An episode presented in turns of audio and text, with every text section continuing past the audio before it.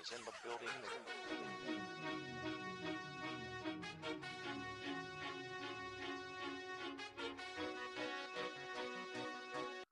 Fala, amigos do Hard Count. Eu sou o Vicente Brasil, estamos chegando no nosso 13 episódio. Agora com algumas polêmicas que a gente viu no Instagram que a gente conseguiu causar. Vamos falar de draft, vamos ter o quiz do Brás, as quentinhas que vocês conhecem, as quentinhas do Dema. E queria trazer nossos queridos aqui para darem seu oi. Primeiro eu vou começar com o Bado hoje. Bado, direto do Água Verde, com seus olhos verdes e seu sorriso largo. Dê seu oi para a galera. Bom dia, boa tarde, boa noite, queridos ouvintes. Para você também, Brasa, Deminha. Estamos prontos aí para mais um episódio. O Brasa falou aí, conseguimos dar uma movimentada boa com o nosso mock. E agora vamos refletir sobre ele nesse episódio para ver o que, que, que, que a gente prevê aí para a outra quinta-feira que terá, teremos finalmente a primeira rodada. É verdade, a gente gerou um buzz ali e talvez a gente tenha que refletir bastante, porque uma galera foi contrária, outra galera apoiou, né, Dema? Dema com seu novo visual, moicano a lá Lúcio Gonzalez, que eu sei que ele adora bastante o futebol dele. E aí, Deminha, tudo bem por aí? Boa noite, cara. Boa noite, Bado, ouvintes. É, claro, adoro o Lúcio Gonzalez, como não, né, jogador do rival, tem, tem, como, tem como não amar, mas é, é isso aí, cara, tivemos que dar uma cortada no cabelo porque tava parecendo o Guga Chakra, né, então não tava, não tava legal. É, é. Mas estamos preparados aí para falar desse mock aí que a gente fez aí já na época, né, do, do hype que teve com o Mac Jones, então, assim, já teve uma repercussão no nosso Instagram, então vamos debater um pouquinho sobre ele. Boa!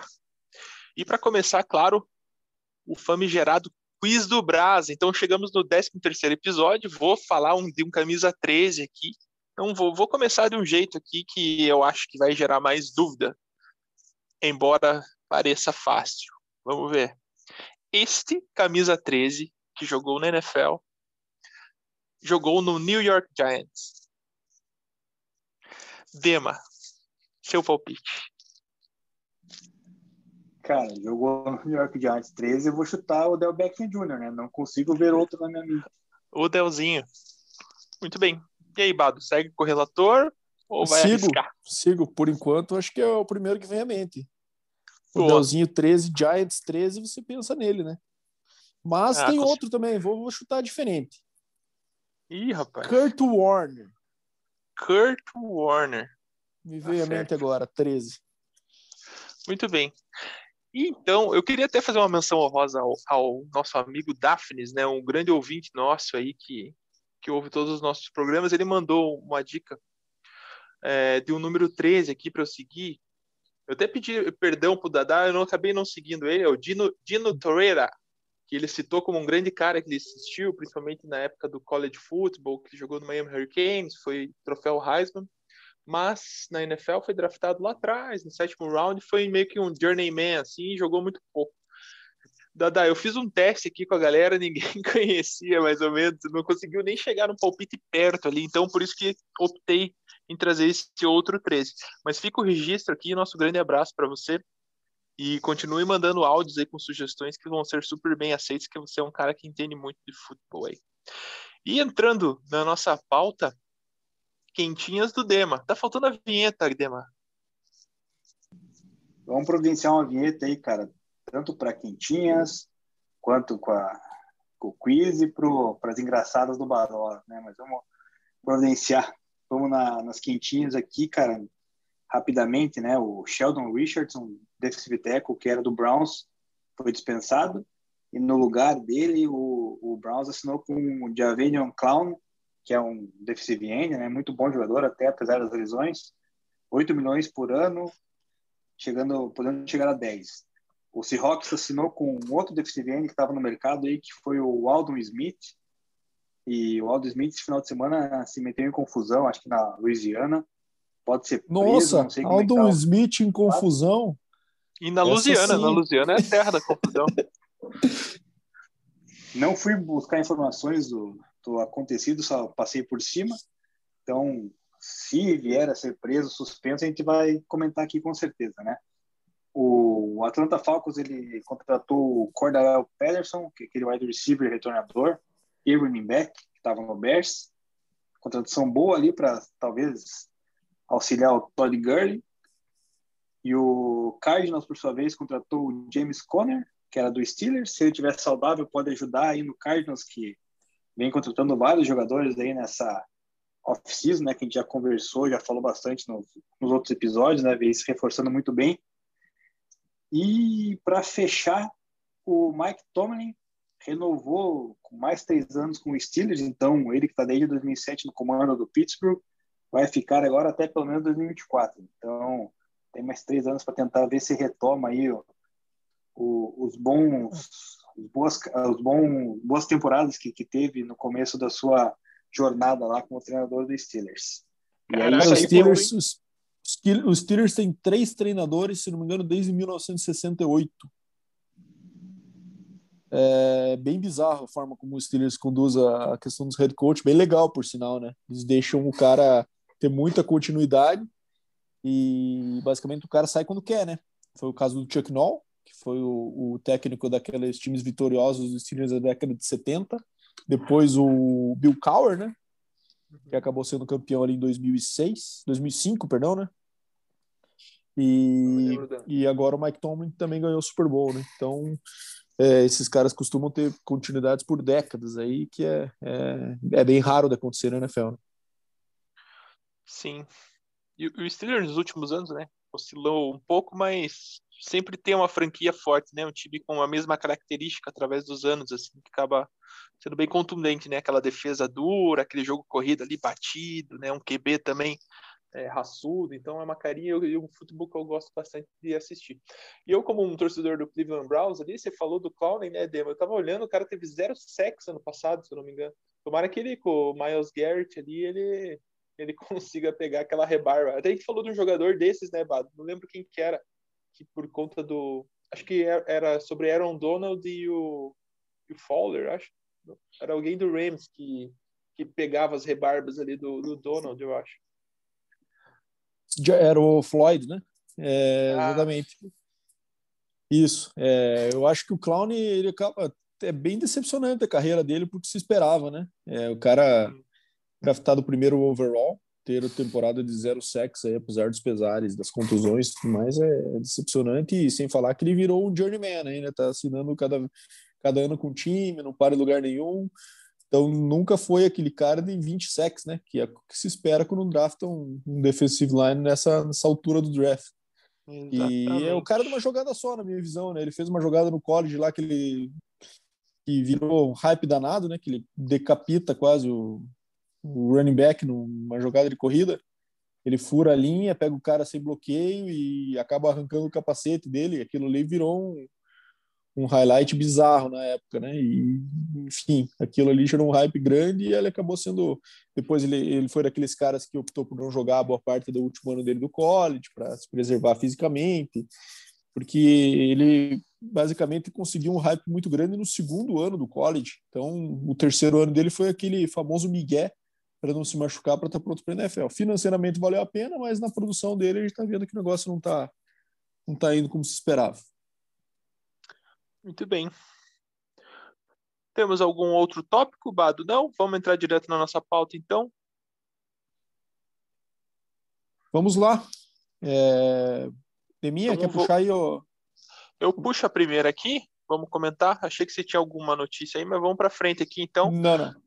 A aposentadoria do Julian, Julian Edelman. Nossa, falei bem o nome dele, hein, Edelman? Julian Edelman.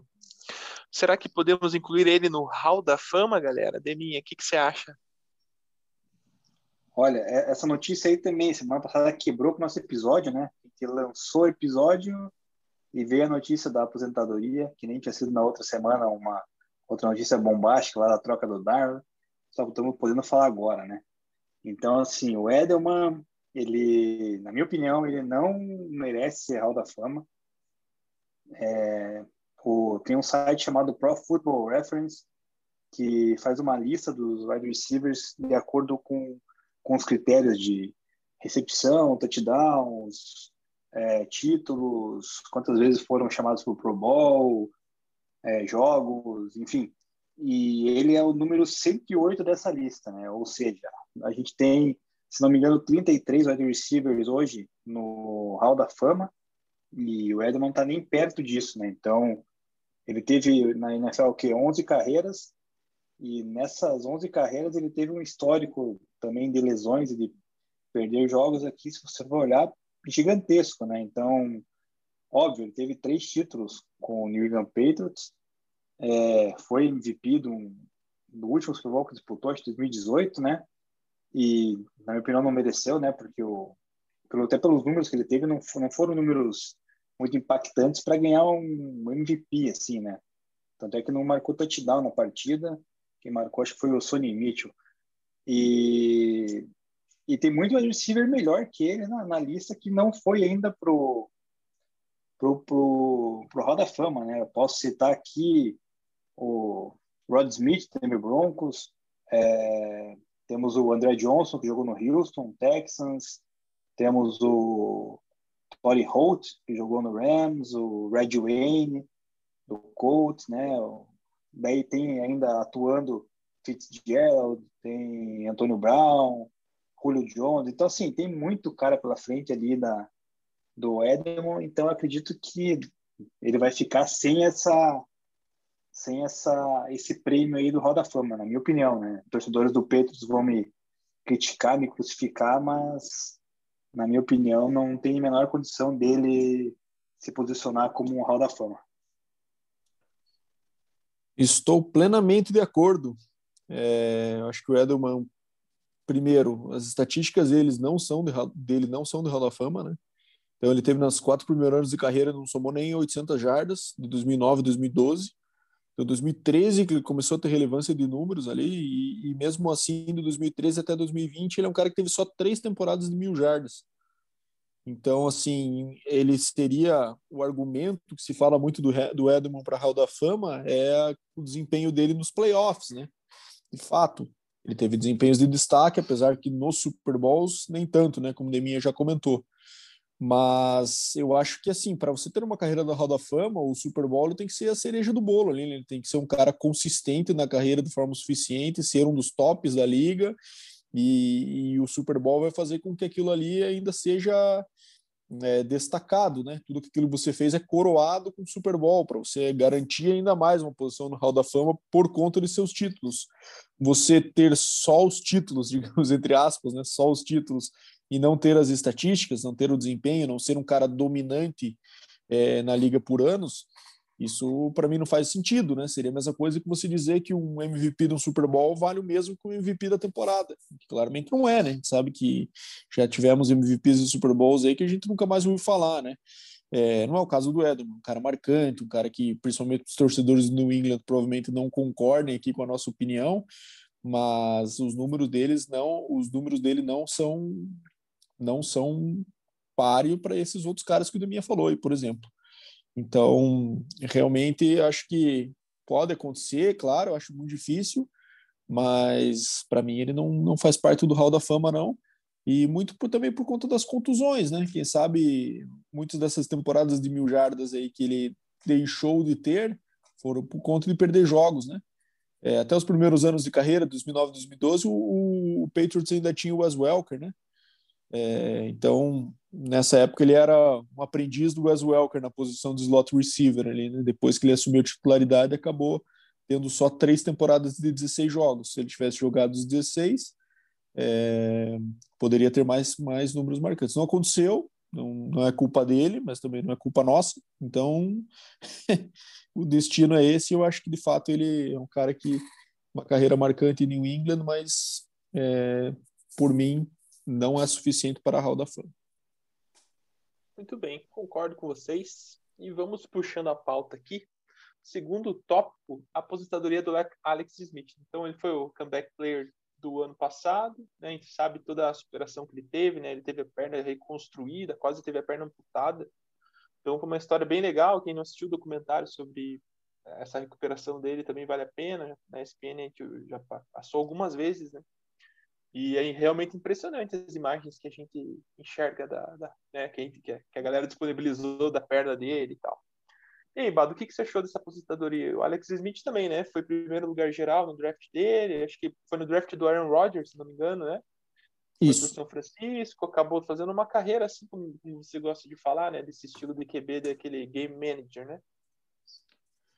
Exatamente. Bom, primeiro que eu achei, achei um alívio, né, cara? Porque, cara, se foi uma coisa que um sentimento Nossa, que é rondou verdade. ano passado, foi uma agonia quando a gente via ele pegando um snap under center, dropando ali com o Aaron Donald mochilando ele, como aconteceu no primeiro jogo, por sinal, quando ele voltou, né? É, aquilo ali dava a impressão que a perna dele ia quebrar a qualquer momento, né?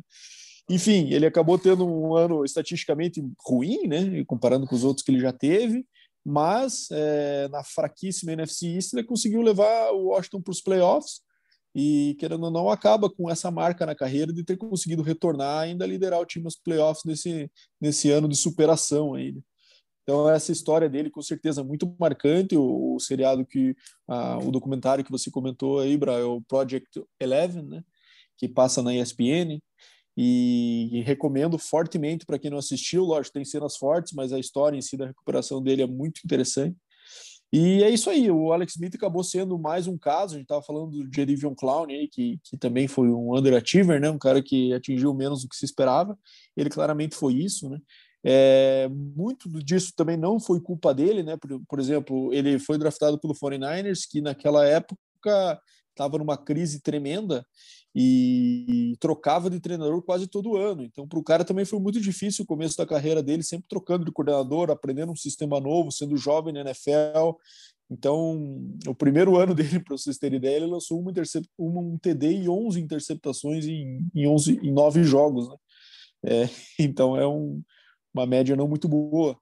E daí acabou tendo temporadas bem medianas para ruins, até que então na, encontrou o Jim Harbaugh ali no, no, final da carreira dele em São Francisco, que deu uma renascida, estatisticamente não, mas com vitórias, com é, aproveitando o melhor que ele tem. Ele não é um cara espetacular, nunca seria, né? mas ele era um cara confiável, consistente, né? que tomava boas decisões, não colocava a bola em risco depois dessa depois que entrou nesse sistema do Harbaugh. Então acabou que ele ele ele tem essa marca na carreira, né? Durante a carreira sempre ao conseguir se firmar era superado por um talento mais jovem. Né? Isso aconteceu tanto com o Colin Kaepernick, né? Quando, quando ele estava no momento bom em São Francisco, Colin, ele acabou tendo uma concussão, o Colin Kaepernick assumiu e não largou mais, né? Até ter essas polêmicas e tudo mais, mas ele acabou saindo de São Francisco por isso. E daí, já diretamente, o Andy Reid não perdeu tempo, assinou ele para Kansas City no primeiro ano do Andy Reid em Kansas City. E ali ele teve seus melhores anos estatísticos, né? E também de, de playoffs, de, de atingir playoffs com, com consistência. Então, teve bons anos ali, sendo o melhor dele no ano de 2017, que ele lançou 26 TDs e 5 interceptações e pela única vez na carreira 4 mil jardas. E foi justamente o ano que ele já tinha Patrick Mahomes sentadinho no banco ali esperando para estrear, né? Então foi, acabou no que é mais uma infeliz coincidência do destino para ele aí quando ele teve seu melhor ano estatisticamente, que ele estava bem adaptado ao sistema, é, ele tinha um cara que já estava pronto para estrear e que é muito grato a ele por isso, inclusive. Eu citei na nossa publicação no Instagram, né? A questão de, do Patrick Mahomes atribui muito o sucesso rápido que ele teve no começo da carreira ao ano que ele passou aprendendo com o Alex Smith como ser profissional, como se portar, como se preparar para os jogos, né? É, então ele tem essa fama de ser um cara muito inteligente, muito responsável, muito dedicado. Então ele ele tem essa marca de deixar sempre os lugares onde ele passou melhores e quando ele encontrou. Né? Acabou indo para o Washington depois disso, né? Mais uma oportunidade de ser titular. Teve aquela contusão terrível, né? No, no sec que ele sofreu do DJ Watt. 2019, então ele acabou não jogando, né? Passou se recuperando e lutando até pela vida, né? A gente falou da perna sendo amputada, mas no momento até a vida dele esteve em risco durante esse processo. E em 2020 ele voltou e imaginava-se que muito mais por uma questão contratual, né? Ele tinha um contrato alto com Washington, então eventualmente para para estar tá no elenco isso já renderia uma grana legal para ele, e acabou caindo ali no teste de fogo, num jogo na chuva o Dwayne Haskins machucou, o Kyle Allen também, e ele foi lá e entrou e, e já até perdeu aquele jogo para o Rams, uma defesa muito forte na chuva, ele voltando, mas foi um teste de fogo ali porque ele foi sacado pelo Aaron, pelo Aaron Donald já nas primeiras jogadas. Enfim, depois disso continua fazendo as, é, um jogo bem, bem conservador, né? Foi a marca de sua carreira, mas nesse ano de 2020 bem extremo, né? É, muito check down, pouco lançamento downfield.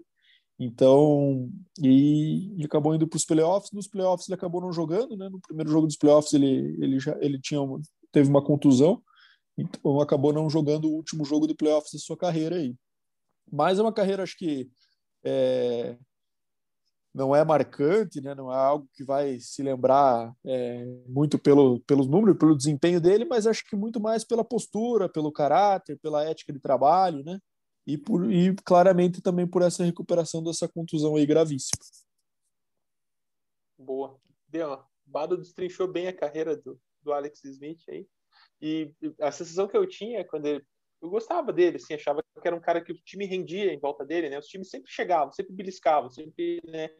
É, tirando, né, o, os anos iniciais no São Francisco, mas a partir do momento que o time era organizado, ele conseguia, dentro dessa organização, levar o melhor dele para o time, assim. Só que nos confrontos de Kansas City, eu me lembro bem, acho que principalmente o Patriots nos, nos playoffs, parecia que sempre faltava um algo a mais assim para o ataque do Chiefs conseguir ganhar do Patriots e conseguir ganhar de outros times e avançar nos playoffs. Assim. Dema, tem algum ponto sobre o, o Alex Smith? É, mais o fator do que o Bado até citou, né? Ele nunca foi um quarterback top, né? Daquele de decisão, assim. Então ele ele acaba nesse acabava nesses jogos ali de, importância, digamos assim, pipocando, né? Mas é vale destacar mesmo do Alex Smith é é toda essa luta, né, que ele enfrentou aí após a, aquela péssima lesão que ele teve e tal, correu o risco de ter perna amputada e tudo mais, e voltar ainda conseguir um prêmio de comeback player do ano, né? Então é, é algo que que marca para ele, né, pessoalmente, acredito, porque muito mais do que ganhar um título da NFL ali um Super Bowl para ele é, essa essa volta, né, essa virada por cima assim, acaba sendo mais importante, né? Provar que que é possível, né? Não, não desistir, sempre estar tá lutando ali pela vida, pela pelo desejo da, da profissão dele, no caso, que era jogar futebol americano. Então ele foi curado na carreira dele, né? Além de, de, desse comeback aí, dessa dessa vitória né? sobre a, a, lesão, com três vezes no Pro Bowl, né? Que isso aí já é um, um fato que ele tem que comemorar também, porque ele querendo ou não, durante a carreira dele ali nos anos, ele teve vários quarterbacks de altíssimo nível ali competindo contra ele, né? Então, a gente vai sentir talvez a falta da liderança que ele, que ele passa ali pro, pro time, né? Principalmente pro agora o Washington, né? Que está num processo de reconstrução, até poderia aproveitar um pouco da liderança dele, experiência ali, né? Mas já que ele desejou aposentar, que ele possa curtir a vida agora, né? É, eu só queria comentar um negócio, porque a gente fala, a gente vai falar de draft aí, né? E o draft do Alex Smith é bem marcado pelo, pelo ele ter sido selecionado em primeiro e o Aaron Rodgers lá em 24. É, isso fez muito mal para a carreira do Alex Smith, né, cara? E é uma injustiça muito grande, porque não é culpa do cara, né? Não foi ele que se colocou nessa situação, né? Então a gente vê isso acontecer bastante, em especial com QBs, né? A gente viu o Trubisky também ser selecionado antes de, de Mahomes e Deshaun Watson. E, e o cara às vezes não aguenta a pressão dessa, dessa carga que, que às vezes o general manager coloca sobre um cara que às vezes não está pronto, né? Às vezes tem seu tempo de lapidação diferente de outros, né? Então, para Alex Smith isso acabou fazendo muito mal, assim. É, certamente essa pressão não ajudou ali, obviamente, todos os fatores que eu comentei no começo da carreira dele, muita troca de técnico e tudo mais. E o que seria interessante, que o Demir comentou aí, que ele especulou um pouco antes de, de anunciar a aposentadoria seria ver ele no sistema do Urban Meyer novamente, né? Que foi o sistema que ele se destacou no college em Utah e, e que ele poderia jogar novamente no Jaguars agora, obviamente sendo backup ou uma ponte rápida ali para o Trevor Lawrence, né? Mas seria legal de ver isso, mas acabou que ele optou por por se aposentar, acho que a decisão é correta até pela questão física aí que acho que fala mais alto que tudo nesse momento. Boa. E já puxando, né, o Bado já trouxe aqui o nosso terceiro tópico, o derradeiro e o tópico mais longo, mais importante do programa de hoje, que é o mock draft que a gente fez, 1.0 do Hard Count.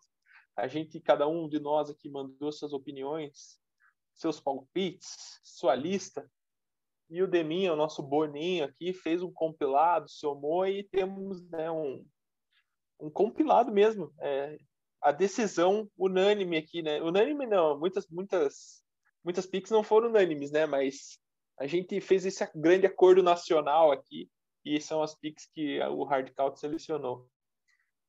Vamos começar pelo primeiro, que é bastante óbvio, né? Trevor Lawrence no Jaguars. Deminha, Sunshine no Jaguars. Todo mundo tá falando isso. Era esperado desde de sempre, né? Desde que ele despontou lá no college.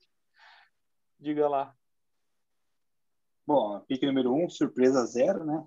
Ele, desde a temporada passada que o Jacksonville ficou em último, uma vitória e 15 derrotas, já foi apontado que seria o Trevor Lawrence não será diferente. Então, primeira escolha, sem dúvida nenhuma, foi unanimidade nossa. É, Jacksonville Jaguars pega o Lawrence.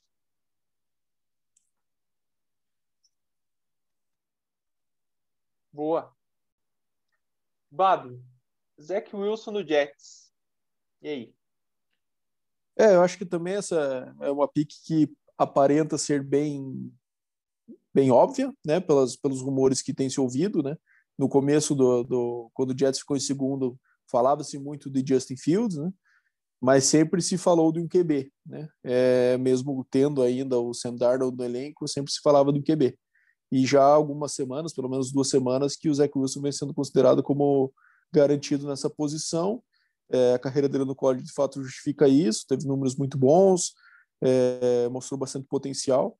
E eu acho que o Jets está tá bem seguro quanto a essa escolha. E aqui nasce a polêmica, galera. Terceira posição, Mac Jones no 49ers. Deminha, o que, que aconteceu aqui, cara? Então, essa terceira escolha né, foi a polêmica do nosso, nosso draft, aqui, nosso mock, que a gente pegou aquele hype do 49ers na época, ter trocado ali a escolha dele, que era a décima segunda, se não me engano, né?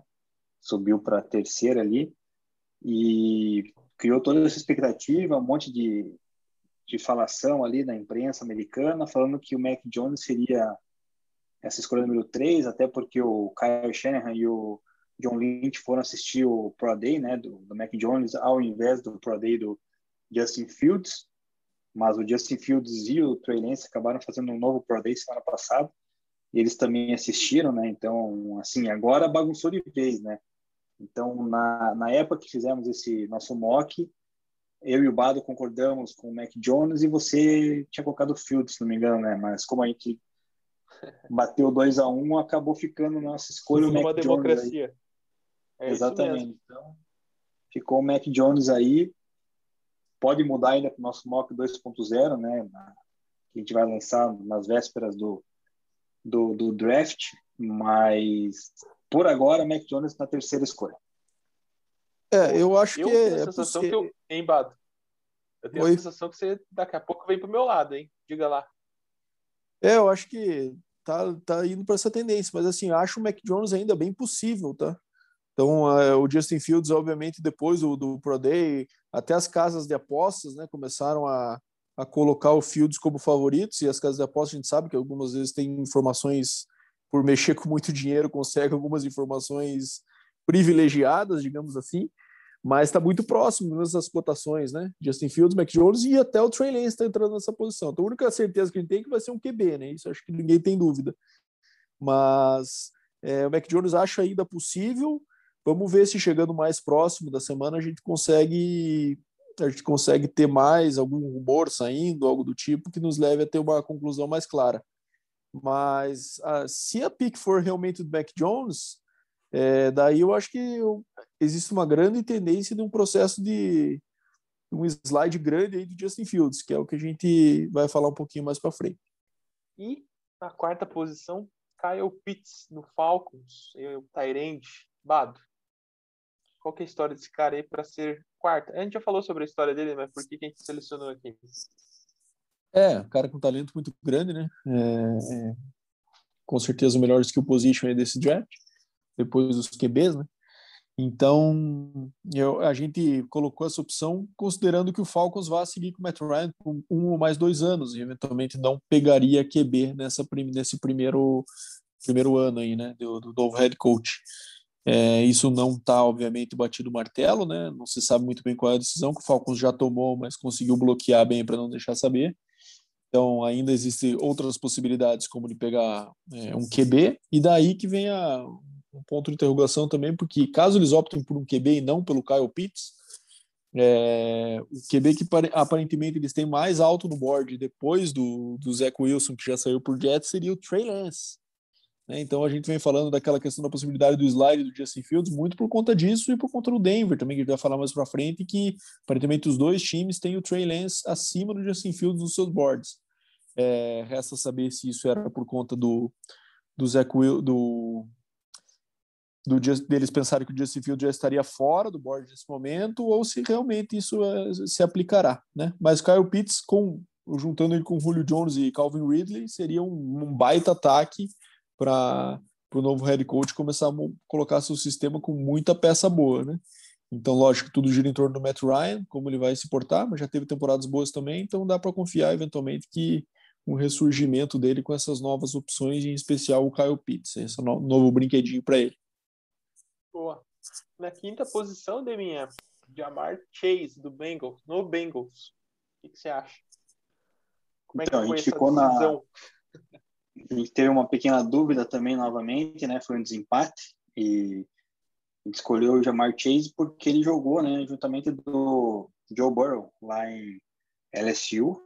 Então a gente acredita que por essa ligação ali, por ter ido bem no college, a dupla possa voltar a funcionar a nível da NFL, né? Pode caberia, caberia também um, um tackle ali para proteger o Joe Burrow, é. né? Que inclusive teve uma lesão ano passado mas a gente optou por ir de wide receiver, então por isso ficamos com o Jamar, o Jamar Chase na quinta escolha desse draft. É, o Bengals nesse caso ele tem duas necessidades claríssimas, né? Armas para o Burrow e proteção para o Burrow, né? Então assim, o Penny Sal também pode ser uma, uma, opção nessa pick, mas a gente vê como com esse skill position sem o Jamar Chase ou eventualmente se o Kyle Pitts estiver disponível, acho que vai ser prioridade do, do, do Bengals em relação à linha ofensiva. E seguindo aqui, Devonta Smith, Heisman Trophy no Dolphins na sexta posição, Bado. É, o... até o receiving core do Dolphins não é dos piores, né? A gente tá falando aí de um time que tem Devante Parker, contratou o Will Fuller agora, que tá, tá, tá, com uma suspensão, né? E o Preston Williams. É, então já é um time com, com boas armas, mas se eles querem de fato fazer o Tua evoluir, é, ter uma arma como o Devonta Smith, Heisman Trophy winner, e, e colocar esse grupo, torná-lo ainda melhor, com certeza é um passo à frente nisso, né? Pode também ser que o Dolphins opte por um, por um linha ofensiva, né? É, desde a troca do, do Larry para o Texans, é um, gap que eles têm no elenco, mas eu não sei se eles ah, acham que não conseguem com outra pique, eventualmente pegar um jogador que consiga manter o nível bom nessa, nessa posição de left tackle. Né? Então, é, nossa pick nesse momento foi pelo, pelo Devonta Smith, que é um, de fato um talento bem especial, e acho que o Dolphins também subiu para essa posição visando um desses skill positions aí. E também não podemos descartar, nesse caso do Dolphins, mais uma troca que rolou aí nos boatos agora no, nos últimos, nas últimas horas, que talvez o Dolphins possa estar trocando novamente lá para trás, né? Então, tudo depende da movimentação dos quarterbacks, daria acredito dos três primeiros que devam sair, mas não podemos descartar essa hipótese ainda. Olha só esse Dolphins, está virando um draft inteiro aí de picks só com só com linha lá, né? É... Terceiro receiver que selecionamos na sequência aqui, Demar, Jalen Waddle, do Lions. Então, o Lions né, vem se tentando se reconstruir e a principal posição que eles precisam agora, na minha visão, e também na visão aqui da, no, da nossa galera, foi o Jalen Waddle, porque o Smith e o Chase já saíram na 5 e na 6, né? Então, eles precisam do wide receiver, ainda mais agora que trouxeram o Jared Goff. Eles perderam ali na, na, na off-season aí, acho que se não me engano, Marvin Johnson, Golladay, né? Kenny Golladay. Então eles precisam dessa arma ali para tentar encontrar alguém que consiga ser confiável é, para os passes do Jerry Goff. Então por isso ficou o, o Jalen Waddle aí nessa como terceiro receiver do, do draft e o sétimo geral.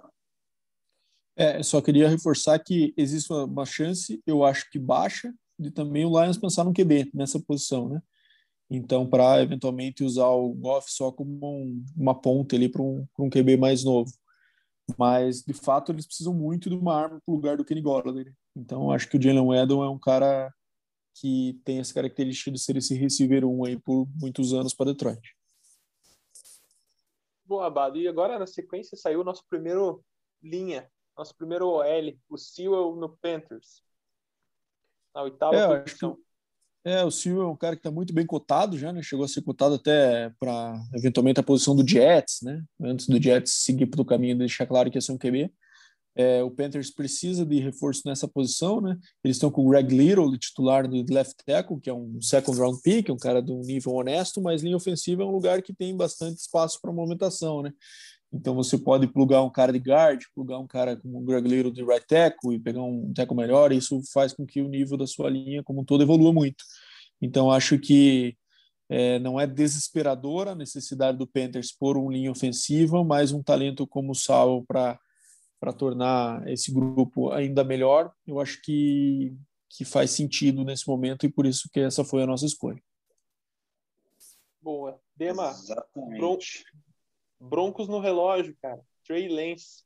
Vai acontecer mesmo ou, ou, vão passar o tapete do. vão puxar o tapete do Broncos? Então, no nosso mock aqui, né, cara, é, acabou ficando o Trey Lance ali para o Denver, né, e ou o Justin Fields, né. A gente não considerou ali uma troca nem vindo o Patriots, o, o Washington, que foi cotado querer quarterback também subindo.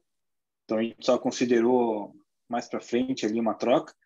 Então sobrou o Trey Lance, que o pessoal de, de Denver teve mais mais desejo nele ali, né? Olhou com bons olhos o, o Pro Day dele ali e achou que ele possa vir a ser o franchise quarterback de Denver que se movimentou bem na, na off-season aí e tá com problema de quarterback desde a aposentadoria do Peyton Manning, né? Então, assim, meio a, a contragosto também, né? Porque a gente sonhava com o Deshaun Watson, mas com toda aquela polêmica envolvendo ele e os assédios sexuais lá, a pessoa dele complicou um pouco e o Denver não pode agora se dar o luxo de deixar passar Trey Lance ou Justin Fields, né? Mas como pelo menos no, no Twitter ali que eu dou uma, uma olhada, uma pesquisada, o pessoal fala melhor do Trey Lance, então a gente acabou optando pelo Lance na, na nona. É, eu acho que assim, lógico, tem a chance de ser cortina de fumaça, né? Tanto Falcons quanto o Denver estarem colocando Trey Lance acima de Justin Fields nos seus boards, né? Primeiro que a gente não conhece o board, isso é tudo especulação, né? E segundo que pode ser que eles não contem com Fields ali, né? É, mas o Trey Lance eu sou muito fã, tô virando cada vez mais fã desse cara, acho que o, o Pro Day dele foi muito bom, o filme dele no, em North Dakota State também é muito bom. Então acho que com certeza é um upgrade para o Drew Locke. Hein? Drew Locke não é um QB que merece ser titular na NFL pelo que produziu e mesmo pelo que tinha mostrado no college. Então acho que é normal para o Denver seguir em frente e selecionar outro QB nessa posição. E na décima posição, primeiro defensor, né? Patrick Surtain the second bad no Cowboys. É, eu acho que faz sentido, né? É mais naquelas situações onde você não tem uma necessidade imediata. O Dallas tem o Trevon Diggs de, de CB, mas é, é, aquela oportunidade de tornar um grupo que já é bom muito bom, né? Então acho que o Patrick Surtain é, um, é o se tornou, acabou sendo se tornando o principal cornerback dessa, dessa classe. A gente até tinha falado de outros no momento que a gente ranqueou, mas ao longo desse processo de draft, de visitas tudo mais, ele acabou passando e se tornou esse principal arma. O Dallas é um time bem esquisito, porque parece que eles não têm necessidade, né? Tem uma linha ofensiva boa ainda, né? É, apesar de muitas contusões, tem boas armas no ataque, tem um franchise QB, né? O que eles não têm? Eles não têm um Tyrant, mas Kyle Pitts está é, tá muito muito alto para eles, né? E eles não têm linhas defensivas internos, né? Então, assim, e não mais por outro lado, não existe nenhum defensive tackle ali que esteja é, com nota de ser selecionado com essa pique tão alta aí como é a 10. Então, acho possível realmente que eles sigam nessa linha de reforçar ainda mais a secundária e a gente sabe a necessidade de bons corners na NFL com esse jogo cada vez mais aéreo. Então, vamos ver se a pick faz sentido. Acho que o grande problema do Cowboys é que não dá para draftar técnico, né? Então, vai ficar devendo, não vai Exato. conseguir suprir o grande problema deles. Exatamente. Outra possibilidade que seria era de um, de um edge rusher, né? Que pode ser para complementar o do Marcus Lawrence ali, que eles têm o Randy Gregory, que eles apostam muito desde o draft, mas que nunca deu essa resposta que se esperava. Então, também outra possibilidade, mas entendemos que o, que o cornerback é, é o mais provável. E agora, na décima primeira posição, finalmente. Aí sim. E vou parafrasear o nosso, o nosso, um dos nossos ouvintes aí, um dos nossos seguidores no Instagram. Aonde você, em que mundo você vive, Dema, para colocar Justin Fields na décima primeira posição? Pois é, essa foi a nosso post polêmico no Instagram, nosso post que mais rendeu o engajamento, né? É isso mesmo, cara. Essa... É polêmica que o povo quer, cara. É Big pois Brother, é, cara. é treta. É treta. A gente, a gente, vai ter que colocar mais polêmica no nosso Instagram para engajar seguidores Não. aí, ouvintes, cara, porque... O Mock 2 vai ser Fields na primeira, no, no Jaguars. é, vamos tentar fazer uma coisa diferente, cara. Mas, assim, é, que nem a gente falou, né, cara? A gente pegou o hype do Mac Jones lá no 49ers, como ele saiu na terceira, depois a gente veio numa sequência ali que não se encaixava o Fields em lugar nenhum ali, só no, no, no Denver, e o Denver aparentemente tem essa preferência pelo Trey Lance já desde o primeiro Pro Day. É, acabou caindo um pouco no board aí o, o Justin Fields.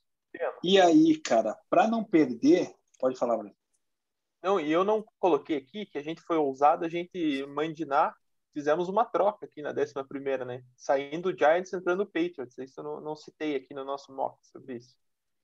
Exatamente. Então a gente pegou, pensando no Fields ali, no que né, pudesse vir à, à frente, o time que necessita de quarterback no momento era o Patriots e o Redskins, e como se fala muito que o Patriots possa estar subindo, né, para garantir esse quarterback aí, já que a gente já cansou de falar que o Ken Newton não vai a lugar nenhum.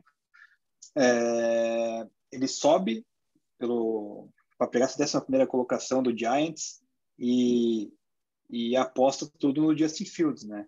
Foi aí que gente encaixou o, o Fields para ele não cair muito mais no board, né? Aí provavelmente ele cairia para a segunda no Eagles, que eu acho que talvez agarraria a oportunidade e pegaria o, o Fields para garantir caso o Jalen Hurts, o Jalen Hurts não, não deliga lá na Filadélfia. Então, assim, o nosso ouvinte, nosso seguidor ali, se estiver nos escutando também, foi aí que entrou a nossa a queda do Justin Fields, né? Na, no hype do Mac Jones. Então, não é, é que eu... está viajando. É, mas eu acho que assim, é possível que isso aconteça, né? Lógico, é uma possibilidade tão é, tão provável quanto as outras aí, né? Que a gente não, não tem muita certeza do que vai acontecer. Se o Jones de fato sair na 3 e Falcons e Denver de fato tiverem Trey Lance acima dos seus de, do Justin Fields board, a possibilidade do slide dele é real. Lógico, a gente pode ter trade up para pegar o Justin Fields antes, com certeza, né? Só que essa a gente até propôs uma troca aqui, mas essa ciência do trade up no mock draft é uma ciência muito é, coisa de cartomante mesmo. Ninguém com certeza que faz um, um, uma trade no mock tem certeza de que isso vai acontecer, né? Uma suposição e se acontecer, não, dificilmente vai ser nos termos que se prevê. Né? A gente vê a necessidade do Patriots que eles são um time que podem de fato subir, né? Então, é, mas subir lá para cima, não sei se o Patriots está disposto a pagar esse preço, né?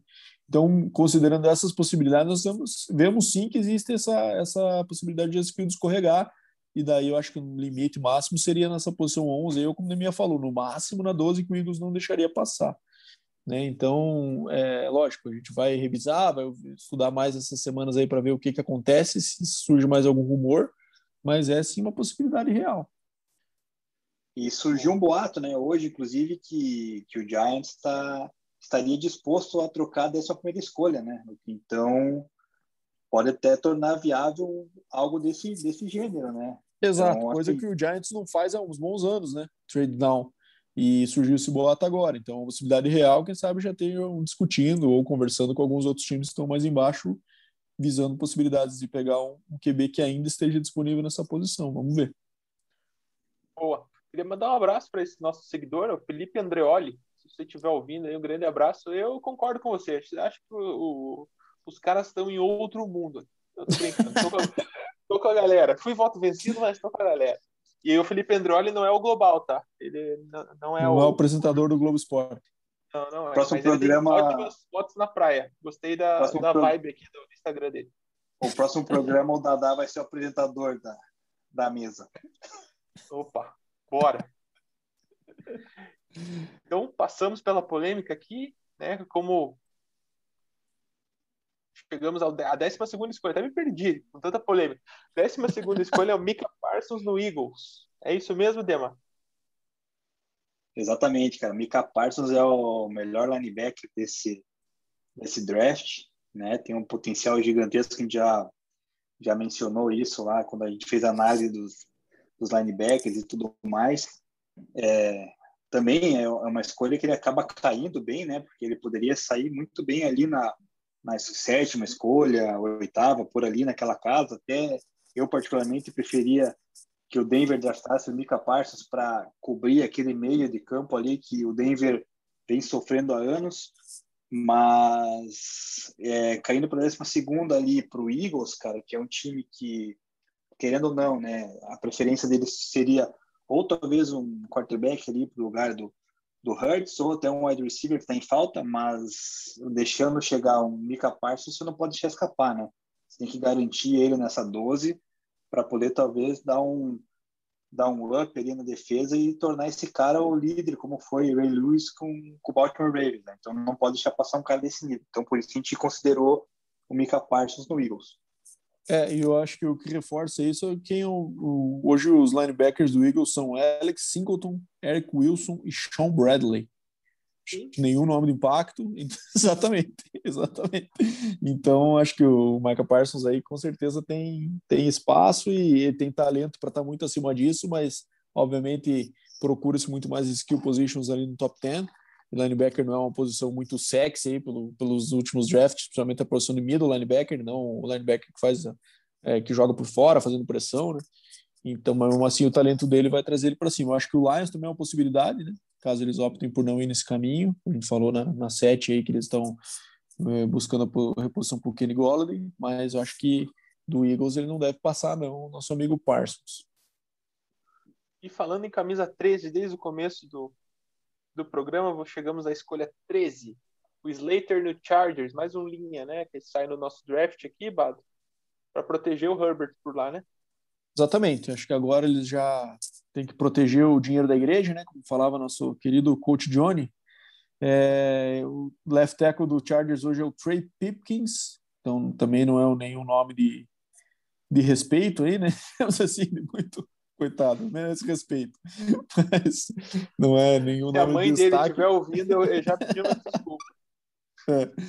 Então, com o Brian Bulaga de right tackle e o Trey Pipkins left tackle. Então, a mesma situação que a gente estava falando do Panthers ali, acho que dá para reforçar bastante. Tem armas boas já no ataque para o Justin Herbert. Então, agora a preocupação é protegê-lo. E o Rashawn Slater é um cara que está bem cotado também, deve até sair um pouco antes, eventualmente. Já tem vários mocks que ele sai mais cedo do que isso.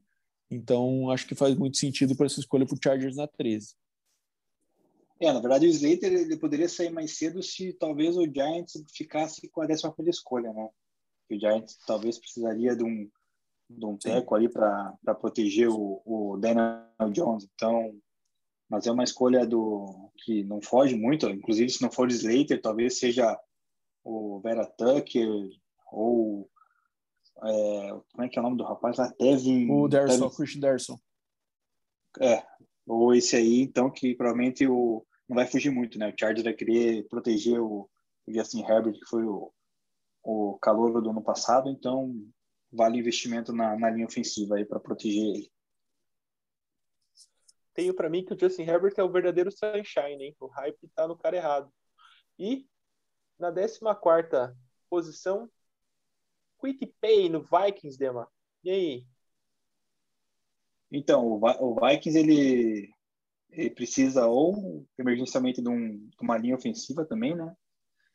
Ou então desse defensive end, desse edge para para qualificar a defesa que veio se reforçando aí na off-season, né? E o Quit Pay ele é o melhor edge disponível aí na nesse draft. Não tem muito o que fazer, né? Os melhores tackles já na nossa lista já foram embora, né? Que foi a questão do do Peninsu e do e agora do Slater, né? Uhum. Então fica aí para o Vikings, né? Na melhor posição deles ali, pegar esse garantir esse, esse edge aí para poder auxiliar na defesa que, que a gente comentou, né? Já vem veio reforçando e vem vem forte, né? Tem um tem um grupo de linebackers ali internos e, e uma secundária bem bem qualificada, né? O safety também muito bom. Então por isso a gente optou pelo quit pay. É, um outro buraco um outro buraco na defesa do Vikings era no cornerback, eles contrataram o Patrick Peterson nessa off-season, né? Então, acho que eles já tentaram algumas vezes fazer um trazer um cara para ser o complemento aí do Daniel Hunter, né? Que é o que é o principal defensive end do Vikings. É, tentaram com o Yannick Enganou, depois não deu certo, tanto que trocaram ele novamente na mesma temporada para o Ravens. Então, é, eu acho que faz sentido o Quiripay nessa nessa posição. O Mike Zimmer é um técnico de base defensiva, né? Então, muitas vezes privilegia esse lado do esse lado do campo. Então, acho que faz sentido o Quiripay também, de Michigan, que é um cara bem versátil, né? Ele falou isso nos estudos do draft. É, joga por dentro, joga por fora, é, enfim, tem bastante versatilidade para trazer para essa defesa aí do Zima. Bade, aproveitando a 15 escolha aqui, Vera Tucker no Giants, porque a gente fez a troca, né? Patriots foi para a 11 e o Giants, que estava que tava na 11 veio para a 15, que era a posição original do Patriots, né? No nosso mock draft. E aí, Vera Tucker, eu acho que faz sentido para o Giants, né? O, o, a gente tá com aquela dúvida ainda sobre o Nate Solder, né? Ele não se pronunciou oficialmente sobre a aposentadoria. É, ele fez opt-out na temporada de 2020 por conta do Covid, né? Tem a situação com a filha dele que tem problemas de saúde sérios, que ele, inclusive saiu do Patriots para o Giants para poder ficar mais perto da filha durante o tratamento dela. E durante o Covid ele optou e ele tá. Ele, ele é teoricamente jovem ainda, 32 para 33 anos, mas já está cogitando e botes fortes de aposentadoria para ele. Então, nesse sentido, o Giants precisaria reforçar sua linha ofensiva. O Vera Tucker não necessariamente vai entrar e ser um plug and play de left tackle, né? É um cara que muitas vezes é visto como guard, pode jogar de tackle também, então é um projeto, mas reforça sua linha ofensiva, reforça sua proteção, pode fazer deslocamento de outros jogadores também em posição de tackle, então a gente vê o Vera Tucker como uma uma peça importante aí já que o Giants reforçou bem nas outras bem não né? Mas não necessariamente bem né? Mas reforçou com, com vários atletas na, nas outras posições de, do ataque né e, e precisam dar armas e proteção para o Daniel Jones para ver se ele vai ao racha porque as primeiras temporadas aí na minha opinião não tem sido boas e na 16 posição, metade do nosso draft, né, nosso primeiro nosso mock draft 1.0, chegamos ao final né, dessa lista de hoje. A 16 posição, o Farley no Cardinals, Deminha. Então, o Caleb Farley de Virginia Tech foi considerado num top 10 até por muitos, né? No, antes dos Pro Days e tudo mais.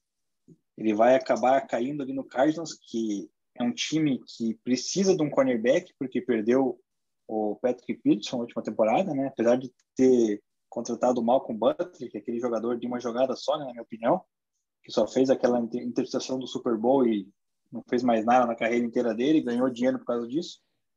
É, então, assim, o, o, Arizona precisa reforçar, né? Trouxe vários jogadores dos demais grupos de posição, então fica faltando esse cornerback, né? Eles têm lá, eles têm um, um cornerback que eu esqueci o nome agora, mas fica faltando o, o, companheiro do outro lado, né? Então, o Caleb Farley, a gente falou muito bem dele já, né, na, na, na, análise.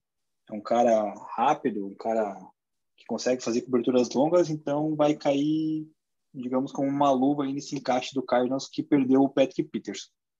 É, eu acho que é uma boa pick pro Cardinals. Tem esse que o Malcolm Butler é um cara mais físico, né? Um cara mais de contato, tudo mais, e, e o Caleb Farley é, traz essa velocidade, né? Então acho que é um complemento bom, substituição do Patrick Peterson e reforçando essa secundária aí que também O Cardinals também trouxe vários atletas para outras posições, né, que, que eram gaps de elenco é, na off-season. Então agora sobrou a secundária para reforçar pelo draft. Então vamos ver se isso realmente acontece. Ao meu ver, faria sentido realmente eles, eles irem nessa linha.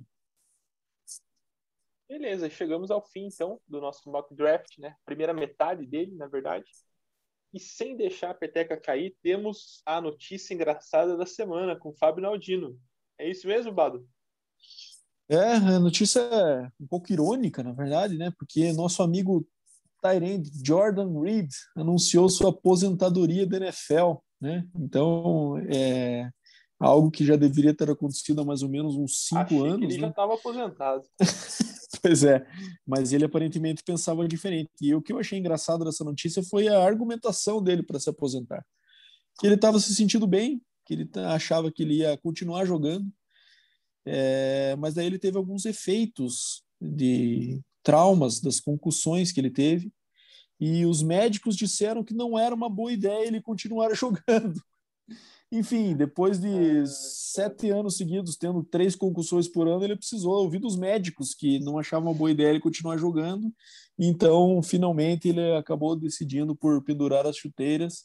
E assim como o Alex Smith, é uma decisão que dá alívio para nós torcedores que não aguentávamos mais draftá-lo no Fantasy para ele ter três jogos maravilhosos e depois ficar 13 jogos fora. Boa. Então Eu- eu fica aí nosso médicos- salve e um bom descanso para o nosso amigo Jordan Reed.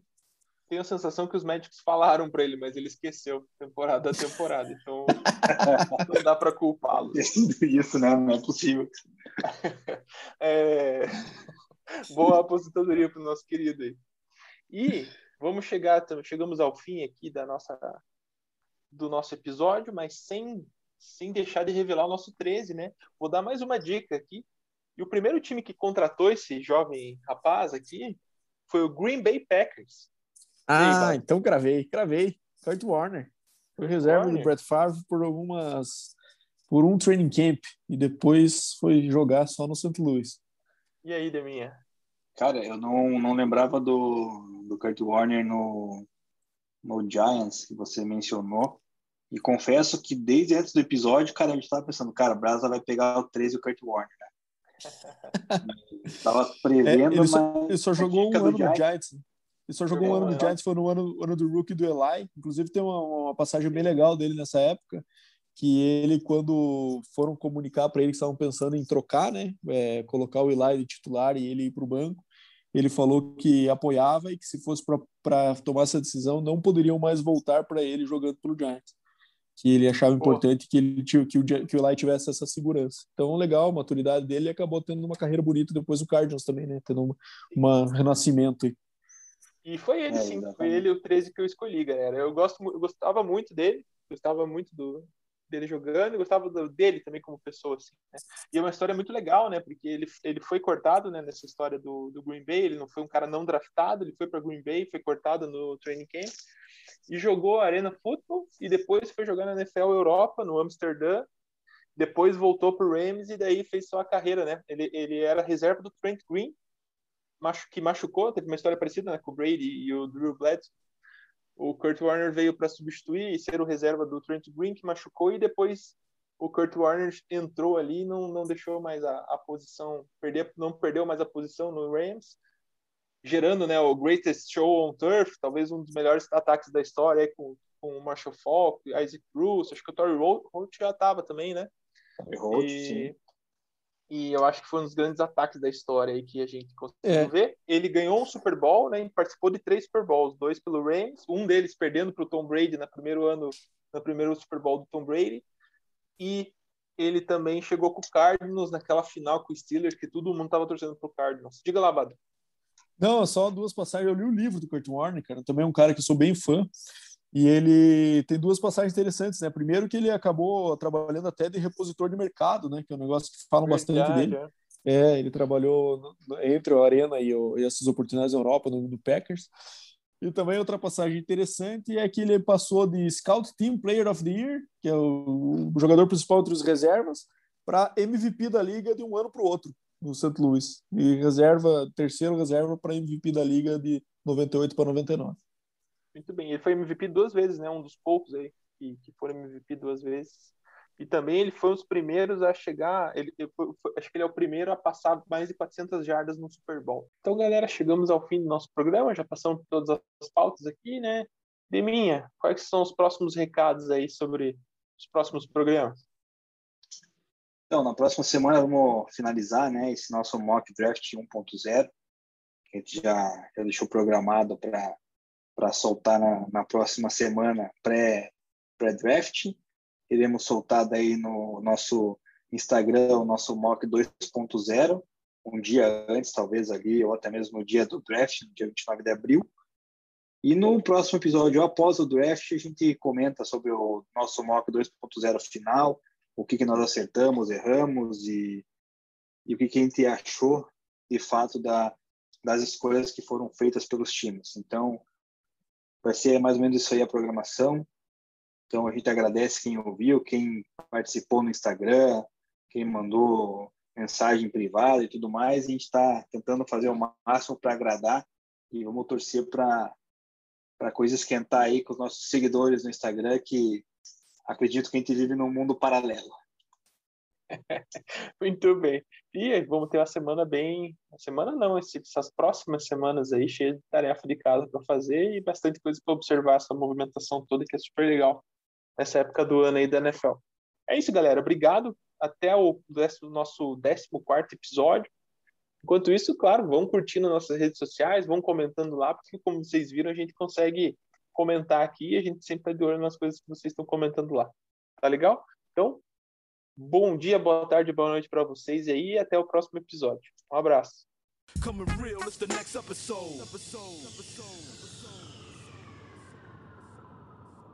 Hold up.